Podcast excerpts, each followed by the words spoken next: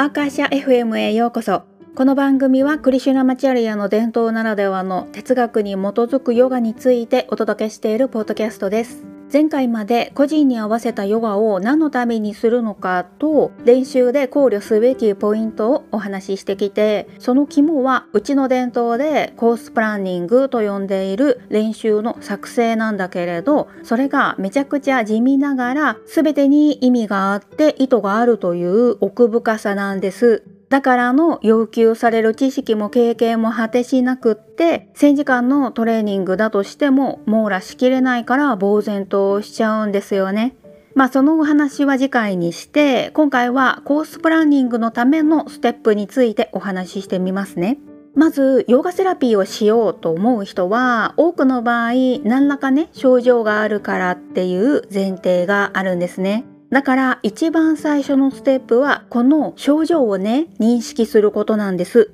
で次が大切なステップで症状の原因を見つけることなんです。例えば最近だるくて元気が出ないというね症状がある方だとしてだったらっていうことでね元気が出る練習を作りそうなところなんだけれどもこの症状を引き起こしている原因によってはものすごくまったりしたリラックス効果が高い練習を作ったりもするんです。ここで厄介なのは原因というのはねレイヤーがあったりするもので練習を重ねるごとにより深い原因が見えてきたりするかもしれないんです。とはいえ私の経験では練習を日常的にする習慣ができているその頃では長期的に向き合う心持ちになっていたりでその症状に固執しなくなるケースがねほとんどだったりします。こういうのがヨガの力だなって思うところでいちいちリアクションしなくなるというかそういうこともあるよねみたいなどっしりした気持ちになるっていうかこれってねネガティブなことを考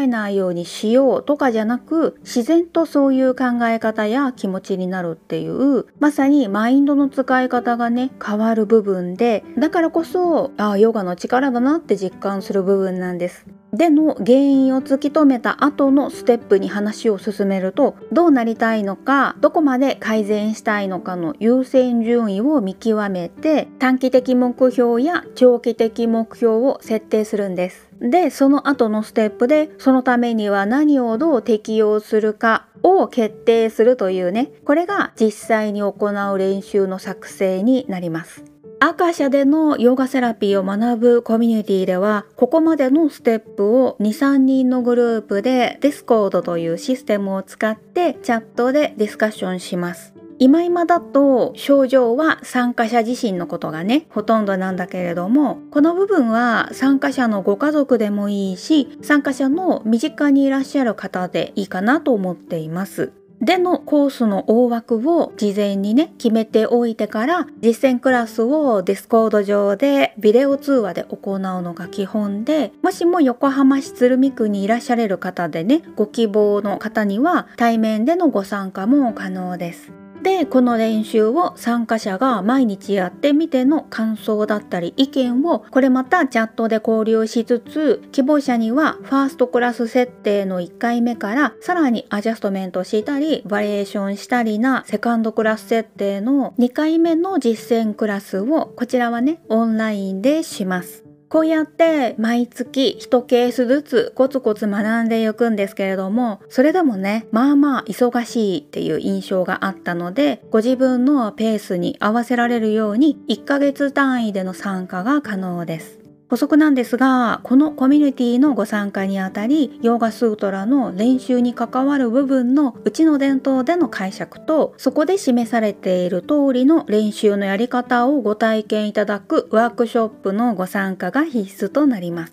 ワークショップのリンクとコミュニティのリンクは概要欄をご覧くださいね。といったようになかなかコンビニエントには学べない種類のヨガでしてライフワークとして取り組むぐらいの姿勢がおすすめなんですね。またヨガセラピストを育成するコミュニティではないのでそこだけご確認のほどよろしくお願いします。それではまた次の配信でお会いしましょう。ミカでした。